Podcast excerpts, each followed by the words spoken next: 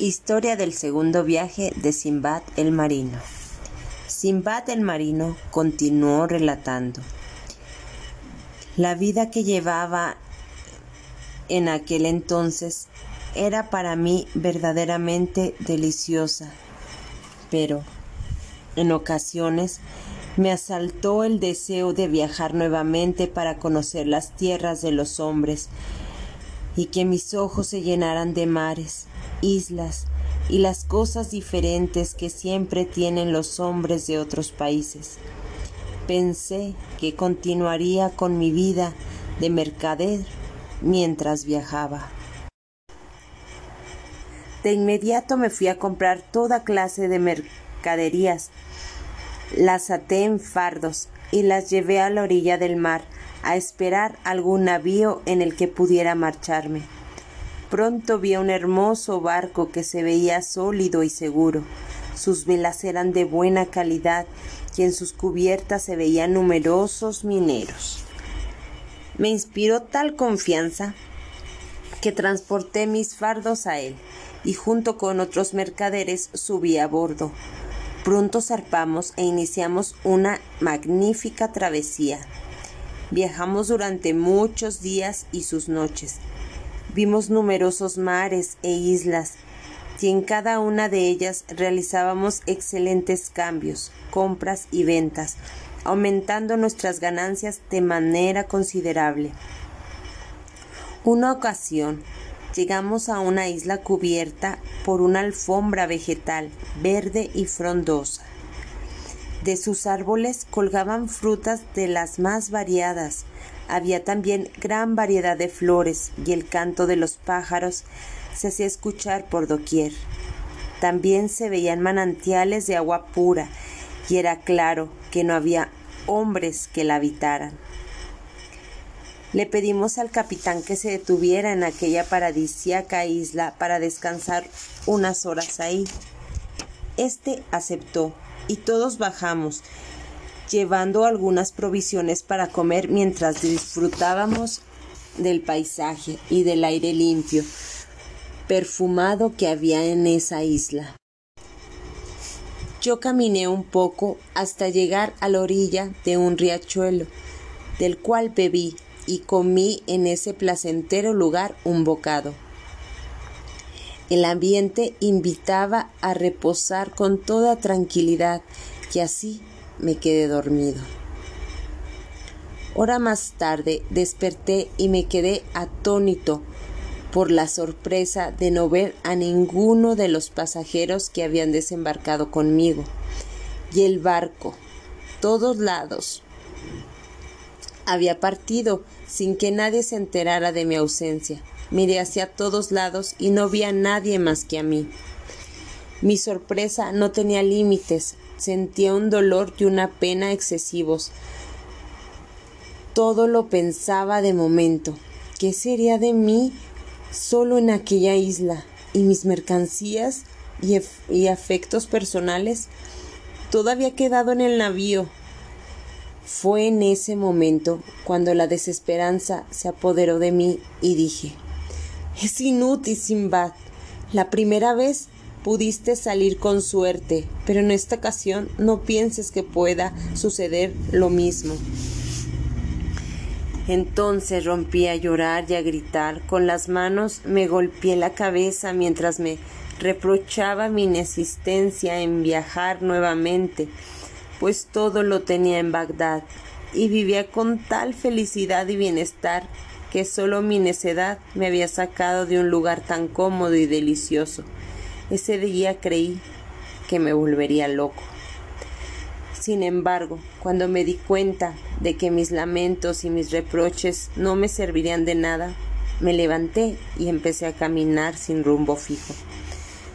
Poco tiempo después sentí miedo al pensar en algún encuentro con desconocidos o con fieras salvajes y decidí subir a la copa de un árbol donde, donde podría ver a mi alrededor. Miré hacia todos lados y nada más que cielo, tierra y mar veía yo. Algo me llamó la atención a lo lejos y vi que era una enorme masa blanca. Bajé del árbol y me encaminé hacia ella con mucha cautela. Cuando hube estado cerca de aquella masa blanca, me di cuenta de que era una cúpula cuya blancura resplandecía. Su base era muy ancha y además altísima. Le di la vuelta sin descubrir la puerta de entrada. Traté de subir a ella, pero su superficie era tan lisa que no lo logré. La medí y vi que tenía cincuenta pasos en su circunferencia. Me senté a pensar de qué manera podría yo entrar en aquella cúpula cuando de pronto el cielo se oscureció, dando lugar a la negra noche.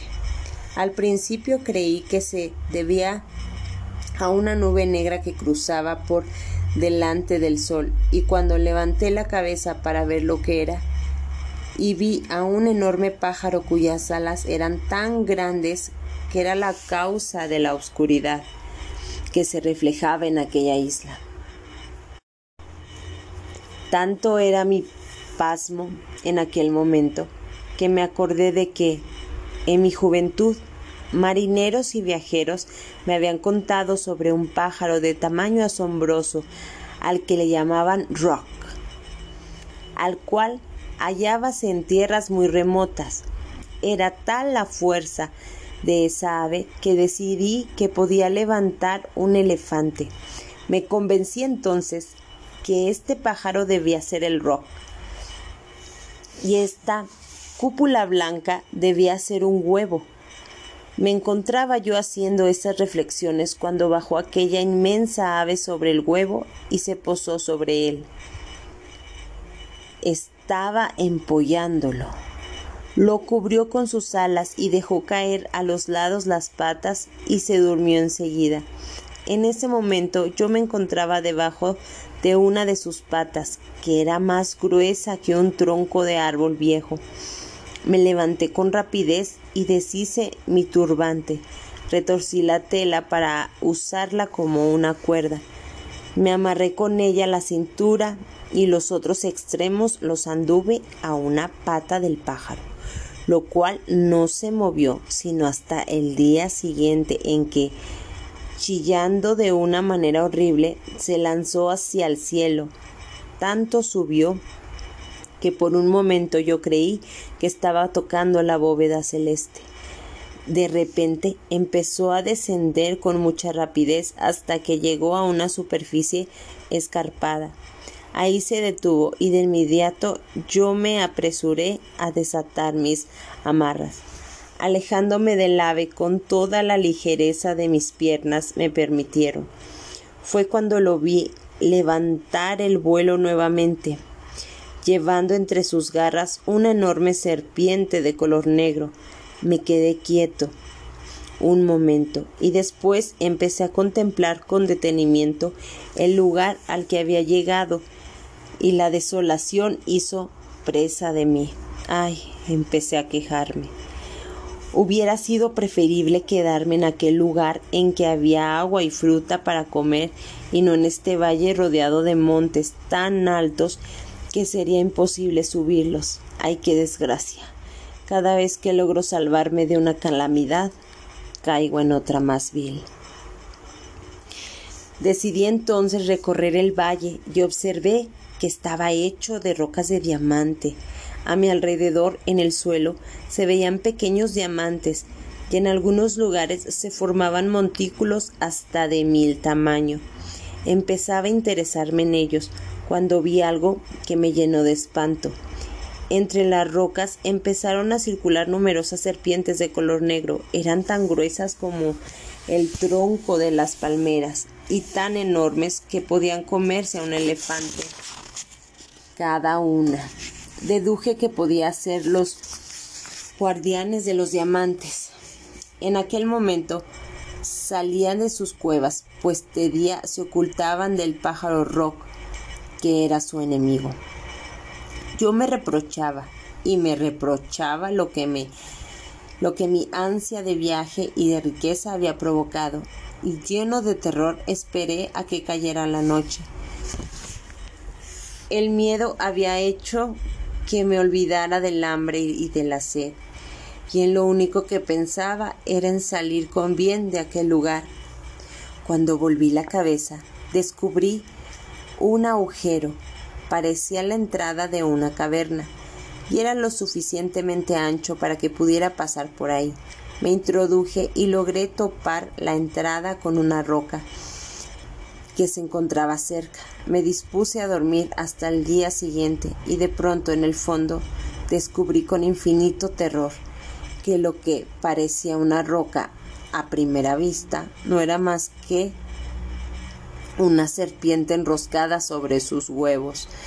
Lleno de pánico, no supe más de mí, pues me desmayé y así amanecí al otro día. Cuando me di cuenta de que la serpiente no me había devorado, me sentí con ánimo para llegar hasta la entrada, quitar la roca que había puesto y correr enloquecido hacia afuera. Pese a que mi cuerpo no me respondía a falta de alimento y bebida, por el terror que me había agotado. Ya fuera, me detuve de pronto. Cerca de mí cayó un enorme pedazo de carne Levanté la vista para ver quién había lanzado aquello, pero no vi a nadie. Entonces llegó a mi memoria otra historia que había escuchado tiempo atrás, en la que hablaba de la montaña de diamantes. Decían que aquella montaña nadie podía bajar, que para obtener diamantes recurriría a, la, a lanzar pedazos de carne de carnero. Los arrojaban al fondo del valle. Estos caían sobre las puntas de diamantes que se incrustaban en ellas. Cuando el ave rock llegaba, se arrojaba sobre la carne y la llevaba a sus nidos, donde sus polluelos habrían de alimentarse con ella. Pero los buscadores de diamantes llegaban en ese momento, lanzaban grandes gritos y se movían aparatosamente espantando al enorme pájaro. Este dejaba su presa y ellos se acercaban y desprendían todos los diamantes que había pegado a la carne. En ese momento se me ocurrió que todavía había oportunidad de salvar mi alma. Me levanté y empecé a juntar muchos diamantes de los más hermosos y los más grandes. Me llené el vestido con ellos, los puse en mi cinturón, la camisa y hasta el calzón. Luego Desenrollé mi turbante como lo había hecho anteriormente durante un tiempo, cuando sentí que algo me llevaba por los aires. Era el ave rock, que había llegado y me llevaba junto con la carne para alimentar a sus polluelos. Todo sucedió tan rápido que cuando me di cuenta descubrí que yo estaba fuera del Valle de los Diamantes, en el nido del rock el cual se encontraba ya dispuesto a despedazarme. Justo cuando aquella carne escuché gritos y voces airadas que espantaron al rock y rápidamente desaté mis ligadoras y salí del nido. Noté que se acercaba un mercader que se molestó y al mismo tiempo se asombró de verme ahí. Se acercó a aquel trozo de carne y buscó anhelante sin encontrar los diamantes que esperaba ver. Entonces lanzó grandes gritos lamentándose y pidiendo misericordia a Alá. Y entonces al verlo tan desesperado me acerqué, pero furioso me rechazó, arañándome y diciéndome ¿Quién eres? ¿De dónde has venido? ¿Para robar mi riqueza? Yo le respondí Oh respetable mercader, no temas, pues no estoy aquí para robarte, soy un ser humano y no un genio malvado. Entonces procedí a darle referencia de mi persona y quise probarle mis buenas intenciones, dándole varios diamantes que saqué de mi cinturón, los cuales le entregué diciéndole Toma, pues, esta riqueza, no la habrás esperado en toda tu vida. El hombre se llenó de inmensa alegría y me dio las gracias, diciéndome que tan solo uno de esos diamantes le bastaría para enriquecerse y vivir su vida con tranquilidad. Enseguida llamó a otros mercaderes y les referí mi aventura. Todos se quedaron maravillados de verme con vida. Después me llevaron a una tienda en la que me dieron de comer y beber. Además, que velaron mi sueño, pues dormí un día y una noche enteros. Cuando hube despertado, empecé a regocijarme por haber salido con vida de aquella aventura. Acompañando a los mercaderes, realicé un corto viaje hacia una isla en la que los árboles crecían tan frondosos que su sombra podía cubrir hasta cien hombres. De estos árboles se extrae el alcanfor, esa sustancia tan aromática. También vi en aquella isla a un horrible animal al que se le conoce como carcadam. Su cuerpo es más grande que el de un camello y la frente del hocico tiene un cuerno que mide diez codos de largo y en donde se ve la cara de un ser humano. Con este cuerno, el horrible Carcadán pelea contra el elefante al cual ensarta y mantiene en vilo hasta que llega el averro y se lo lleva a los dos para alimentar a sus crías. Allí vivimos por algún tiempo y así, y así tuve la oportunidad de cambiar mis diamantes por oro y plata, pero era mucho más de lo que cabía en la cala de un barco hasta que nos marchamos recorrimos muchas islas y tierras de los hombres, de los cuales acrecenté mi fortuna. Por fin un día llegamos a Bagdad. Una vez que hubimos desembarcado, corrí hasta mi casa, otorgué las dadivas correspondientes y a nadie dejé sin dar algo. Después decidí descansar y disfruté nuevamente de la vida comiendo deliciosos manjares y bebidas, vistiéndome con trajes elegantes y gozando de la compañía de las personas que me pedían les relatase las costumbres de los lugares en los que había estado, a lo que yo, complacido, accedía y narraba una y otra vez las aventuras que había vivido y los peligros de los que había escapado. Y así es como realicé mi segundo viaje. Pero mañana Amigos míos, les contaré todo lo que sucedió en mi tercer viaje y podrán darse cuenta de que todo fue más interesante que en el segundo y que en el primero. Cuando hubo callado Simbad el marino, los sirvientes llevaron nuevamente comida y bebida a los presentes, que se encontraban sinceramente asombrados por todo lo que habían escuchado. Simbad el marino hizo que dieran cien monedas de oro a Simbad el cargador, haciéndole prometer que volvería al día siguiente. Simbad el cargador se retiró dando gracias a Alá y derramando bendiciones sobre su nuevo amigo. Llegó a su casa y se dispuso a descansar, pensando en todas las cosas que había escuchado. En ese momento, el sol empezó a asomarse en el horizonte y Cherezada cayó discretamente. Y sin embargo, a la noche siguiente dijo Apenas había amanecido, se levantó Simbad el cargador, realizó sus plegarias matinales y se encaminó hacia la casa de Simbad, en donde fue recibido y tratado con mucha amabilidad, y en donde tomó parte de un banquete de ese día. Y una vez que disfrutaron de muchos placeres, Simbad el marino inició su relato de esta manera.